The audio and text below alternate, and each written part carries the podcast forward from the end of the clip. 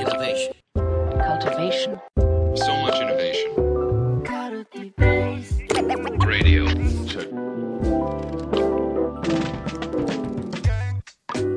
皆さんこんにちは小田です秋です。ということで、えー、急遽始まりました急遽ではないんですけれども、えー、安西みなべのマネジメントラジオに続き、えー、デザインラジオ爆誕ということで 早速やっていきたいというふうに思います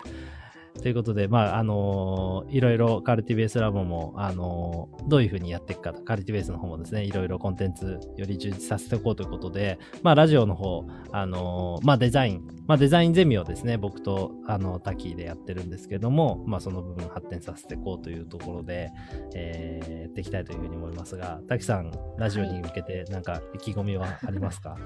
意気込み、えー、まあデザインラジオはちょっとマネジメントラジオとはまたちょっとうん別軸でですね、うん。マイペースにやっていきたいなとは思っております。なるほど。はい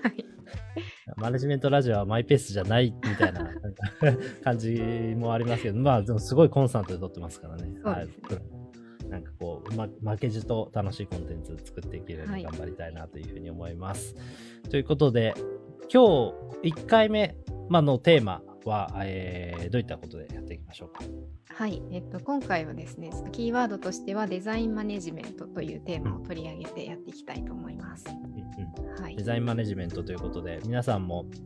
なんとなくこうデザイン経営とか、まあ、いろんなところで、あのー耳にする機会増えてきたんじゃないかなというふうに思いますが、まあ、単純に言うとデザインをマネジメントするみたいなところで、まあ、どういうふうに、あのーこう表現していくとこう分かりやすいか非常に難しいあの皆さんも説明困るところがあるんじゃないかなというふうに思いますが今日はあの、まあ、僕らなりに、えーデザインマネジメントってどういうものなのかということをまず簡単に紹介をしていきたいというふうに思います。で、えーまあラジオなんで、えーこの場でですねいろいろ話しながら作っていきたいなと思うんですけども、まあ、まずデザインマネジメントって何って言わはいれそうな気がするんで、そうですね。それをなんて説明するのかなっていうところから入っていきたいんですけども、はい。滝さんだったらどういうふうに説明しますか？そうですね。私もこのキーワード今回扱うにあたって、改めていろいろ自分で考えたり調べたりとかしてたんですけど、なんかデザインマネジメントって言葉だけ聞くと結構捉えどころがないというか、捉え方人それぞれだなっていうふうにも感じるんですよね。で、そうこうそこを考えた時にやっぱりあの3つに分けて考えると捉えやすいんじゃないかなというふうに思っていましてでこれもちょっといろいろ書籍とか参照ししている中でぱりこの3つが捉えやすいなと思ったのがあるんですけどえっとまず1つは、まあ、デザイナーがどうデザインしているかっていうそのデザインの実践の方法の話、としての捉え方っていう部分で、まあ、デザイナーがどうデザインしていてそこで、えーデザインによってどんな価値を生み出しているのかっていうところが関心領域になっているのが一つあるかなと。で2つ目そうですね。2つ目としてはそのもう少し発展してというかそのデザイナーがこうチームでデザインをしていくときにどうこうデザイン業務を、えーマネジメントしながら、えー進めていってこう組織の中でいかにこう、えー組織の企業の成果に結びつけていくかみたいな、うんそのデザインいわゆるプロセスのマネジメントみたいに言われるような部分っていう話がもう一つ別軸であるかなとま。あ、これが2つ目の話ですね。で割とここ1つ目2つ目まではこうデザイナーとかデザインチームに閉じた話にも捉えられるんですけど、でもう1つ3つ目として割と最近関心が広がっているかなと思うのがその組織課題に対してデザインをどう活用していくかみたいな文脈の話。で、まあ、これは本当にデザイナーに限った話ではなくって、まあ、組織にいる人であれば誰でも関係してくるような話。うんだからまあデザイナーだったり、まあ、デザインの考え方だったりっていうのをこう組織運営、まあ、経営だったりに、まあ、どう生かしていくかみたいな話も最近は関心として割と出てきているのかなというふうに思っていて、なので結構まあデザインマネジメントって、えー言葉だけだといろんなこう捉え方があって、まあ、こういう3つに分けてるのが分かりやすいんじゃないかなっていうふうには個人的には思ってたりします。まあなんかこうデザイナー、一人のデザイナーが直接、まあ企業の中でどういう価値残せるんだっけって話から、だんだんそれが組織の部分に広がっていって、まあデザインの扱うプロジェクトもどんどん複雑になっていくんで、当然はいマネジメントの観点が必要だって話になり、で、そういうものをやってるうちに、だんだんだんだん、まあ、当然こうデザインの影響力も広がっていく中で経営層とかにもデザイナーが入っていったり、あるいは組織の中にデザインの考え方が浸透していって組織そのものにそのデザインの考え方がこう広がってなんかこう組織が変わっていくみたいなところまで、まあ、こういう観点で、まあ、捉え方として3つぐらいあるんじゃないかなそうですね。はいうんうんうんなん。ですけど、まあ、私はこう整理すると分かりやすいかなと思ったんですけど、はいはいはい小田さんは逆になんか、そうですね。滝さん割といつもなんか、あの目線レイヤー的にせ説明してくれるところ多いなっていうなんかいつも感じてるんですけど、はい。そうですね。僕が説明するとしたらもうちょっと 今のとは違う側面で言うとデザイナーってなんかこう皆さん聞くとなんかむっちゃセンスある人ってよく言うじゃないですか。うんうん言われでもセンスってなんだ問題あるなっていうふうに思ってて。で、ちょっと滝さん的になんですけど、センスって先天的だと思いますか、後天的だと思いますかうーんといやあのそもそもですけど私あんまりセンスっていう言葉が好き好きじゃないというか そういう言い方するのがあんまり好きじゃなくてはいはいはいはい。なんかセンスがないとできないみたいに言いたくないっていうのもあるんですよね。はいはいはい。だからまあセンスが何かって言われると別にまあそれを先天的と捉えようが別に後天的と捉えようが別にいいかなと思うんですけど、うんなんかセンスがなくてもなんかなんだろうある程度こういろんな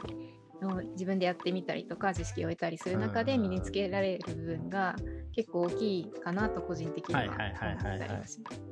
多分僕もすごく近しい感覚を持っていて、うんなんかセンスってあるないの問題じゃないと思ってるんですよね。うんみんなあるもんだと思ってて、なんかこうセンスって要はセンサーじゃないですか。そうですね。ら感覚の問題だと思うんですよね。はいで、その感覚の力を信じれるかどうかっていうのはすごくあるなっていうふうに思っていて、はいはいはい。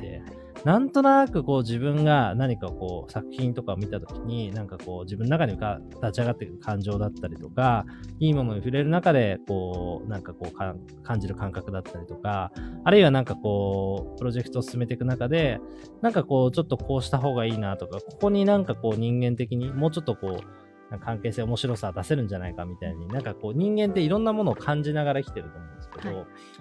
だんだんマネジメントっていう観点が出てくると、ロジックになっちゃうじゃないですか。うん。こういかにこう失敗を減らし、あのね。効率的にやり、はい。で、再現性を持たせるためにやってはい。話で、まあ、全てロジカルにやっていくと。で、まあもちろんその力ってすごく大事だと思うんですけど、なんかそうじゃない部分って絶対あるんだよなっていうふうにうん。で、なんかその感覚の力をちゃんと信じれるかどうかって、デザイナーに絶対欠かせないじゃないですか、はい。ある意味。そね。あの、その感覚の良し悪しっていうところがね、なんかあのセンスがあるないみたいに言われちゃうと思うんですけど、うん。そそもそもそういう話じゃなくて、感覚があるってことを信じれるかどうかって話が大前提あると思っていて、で、なんかその文脈がある組織とない組織って絶対違うと思う。うんうん。で、いわゆるその数字的にロジックでこうなっていった方がいいよねっていうふうに、こうけ、マネジメントしていく、経営マネジメントしていくっていう考え方もあって叱るべきですし、ただ、それだけじゃないはずで、もう片方の軸に、やっぱこう感覚の中で、えー感じていくものとか、まあ、大体あの日本の創業者とかのなんかエピソードとか見てると、なんか大体そういうシーン出てくるじゃないですか。なんかこうした方がいいんじゃないかみたいな感覚で、ものに触れたそうですね。よく言われますね。そうそうそう。で、まあ、デザイナーって割とずっとそこを扱ってる専門家ではあったっていうところはあると思ってて、人がどのように感じるのかとか、どういうふうになんかその体験の中でこう意味を形成していくのかとか、まあ、そういうところをこう外から観察して、あのさどうやったらそれを実現できるのかっていうのを常に考えてる、まあ、そんな職種だなと思ってるんですけど、なんかその感覚を信じる力っていうことをどれだけ社内の中に広げていけるかっていうところが僕の中では結構こうデザインマネジメントそれをマネジメントしていくっていうような考え方っていうふうに捉えてみると、まあ、ちょっとあの皆さんの中でも少しあのイメージしやすいというかそんなに難しく捉えてなくて、あのー済むんじゃないかなっていうふうには思ったりします。まあ、厳密にはもっとねいろいろあるとそうですね。はい。うん、今の滝さんの3つのレイヤーの話と個人とそのデザインのチームとあ組織全体に広がっていくっていう話と、なんかこう感覚っていう話掛け合わせると少し解像度上がってもらえるんじゃないかなって思うんですけども、今の話聞いたくさん的にはどう思うあーでもなんかその感覚を信じられるかどうかっていうところ確かに大事で感覚を信じてやっていこうっていうのをこう組織の中でそういう考え方をちゃんとん。調整していくっていうところ大事だなと思いつつ、とはいえなんかやっぱりみんな自信ないじゃないですか。自分の。感覚に。うん。だからそこはいはいははい。なんかある程度こう一定なんだろうなトレーニングしていくことで感覚を研ぎ澄ましていくこともできるんだよっていう、なんかそこも一緒に合わせてなんかこそうちゃんと浸透していけるといいのかなっていうふうには感じますけどね。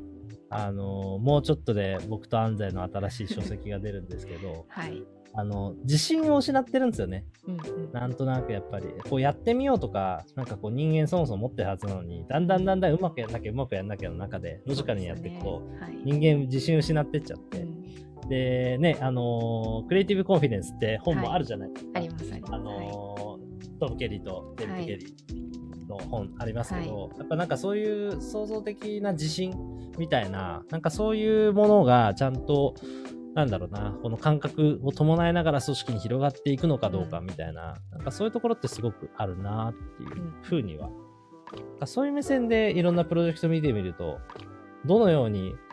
この組織にいる人たちは、まあ、滝さんでいう3つ目のレイヤーの部分だと思うんですけど、組織の中でこうデザインの考え方を広げていくってなった時に、組織の中にその自分たちの感覚を信じる創造的な自信がどう広がっていくのか、なんかそのマネジメントをしていく行為だっていうふうに捉えても、ちょっと面白そうだなとうんいうふうに、うん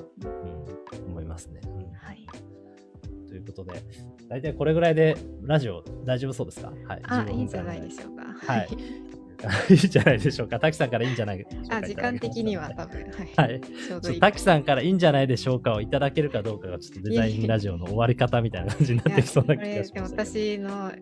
の一が一人では決められないんで。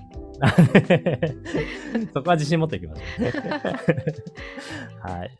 じゃあ、ということで、えーデザインラジオ1本目、この辺りはいで終わりにしたいと思います。えーお聞きいただきありがとうございました。はい、ありがとうございました。Thank you.